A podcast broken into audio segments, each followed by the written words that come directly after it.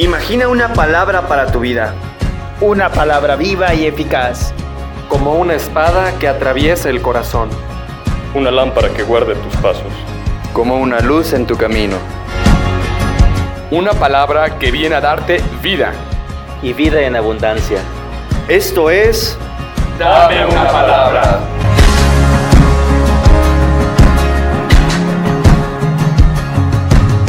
Del Evangelio según San Juan. Tanto amó Dios al mundo que entregó a su Hijo único para que no perezca ninguno de los que creen en Él, sino que tengan vida eterna. Porque Dios no mandó a su Hijo al mundo para juzgar al mundo, sino para que el mundo se salve por Él. El que cree en Él no será juzgado. El que no cree ya está juzgado porque no ha creído en el nombre del Hijo único de Dios. El juicio consiste en esto, que la luz vino al mundo y los hombres prefirieron la tiniebla a la luz, porque sus obras eran malas pues todo el que obra perversamente detesta la luz y no se acerca a la luz, para no verse acusado por sus obras. En cambio, el que realiza la verdad se acerca a la luz para que se vea que sus obras están hechas según Dios. Palabra del Señor.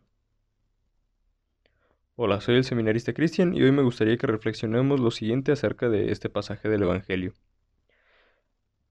Hoy la palabra de Dios nos recuerda el amor que tiene Él hacia nosotros, pues Jesús vino para salvarnos y por nosotros aceptó morir y sufrir la pasión que hace poco celebramos en la Semana Santa y en los misterios del trigo pascual. Todo esto únicamente por su amor. Dios envió a su Hijo al mundo para darnos vida y no para condenarnos. Y eso no significa que ignore el pecado que se implantó en la humanidad, la maldad que está presente en el mundo. Sin embargo, lejos de destruirnos, nos perdona y nos da vida. Esa es una de las características principales de Dios, su misericordia, también celebrada este pasado domingo. Pero nuestra respuesta al amor de Dios no es siempre la mejor. A veces en lugar de acercarnos a Jesús, de aprender de Él, de conocerlo, de irnos configurando cada día más a nuestro Maestro, preferimos las tinieblas, preferimos la oscuridad y quedarnos en, en nuestros errores, en nuestros pecados, en nuestros vicios. Conocer a Dios no implica necesariamente aceptar lo que nos enseña y Él no nos obliga a convertirnos. Sin embargo, el hecho de irlo conociendo sí nos debe motivar a, llevar un cambio de vida, a, a vivir la conversión. Ante la luz de Dios que nos lleva a descubrir nuestra pequeñez y que nos muestra por medio de nuestra conciencia lo que debemos corregir en nosotros, nos hace que nos confrontemos a nosotros mismos, es decir, que tengamos esta comparación de qué es lo que Dios me pide y qué es lo que estoy haciendo realmente. Y en esa situación tenemos la libertad de decidir si quedarnos en nuestra tiniebla, de, nuestro error, como ya lo decíamos, o en una comodidad que nos lleve a quedarnos sin cambios, a quedarnos iguales, o reorientar nuestra vida siguiendo el camino del resucitado, tomar la vida nueva que Jesús nos ofrece con su misericordia, con su perdón, con su amor en los sacramentos, por ejemplo, de la confesión y de la Eucaristía, mediante la vida de oración, la práctica de la caridad. Este pasaje dice también que quienes rechazan la luz ya están juzgados, no porque en automático se hayan condenados, sino porque ellos mismos deciden abrazar el camino que lleva al mal, aun sabiendo que Dios, la bondad en, en sí mismo, los invita a corregirse, los invita a cambiar y les da plenitud.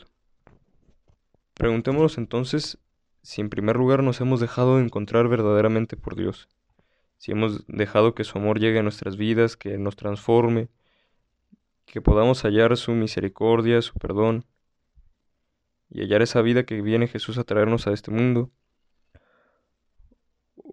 O si por otro lado, ante, ante su presencia, ante su llamada en nuestras vidas, hemos tomado una actitud indiferente, una actitud de rechazo, una actitud que nos lleve a ser malagradecidos a veces con Dios, a rechazar la luz que nos lleva a la verdad, a preferir quedarnos en la mediocridad y en la indiferencia. recordemos y pensemos en nuestra vida en, qué situación nos encontramos.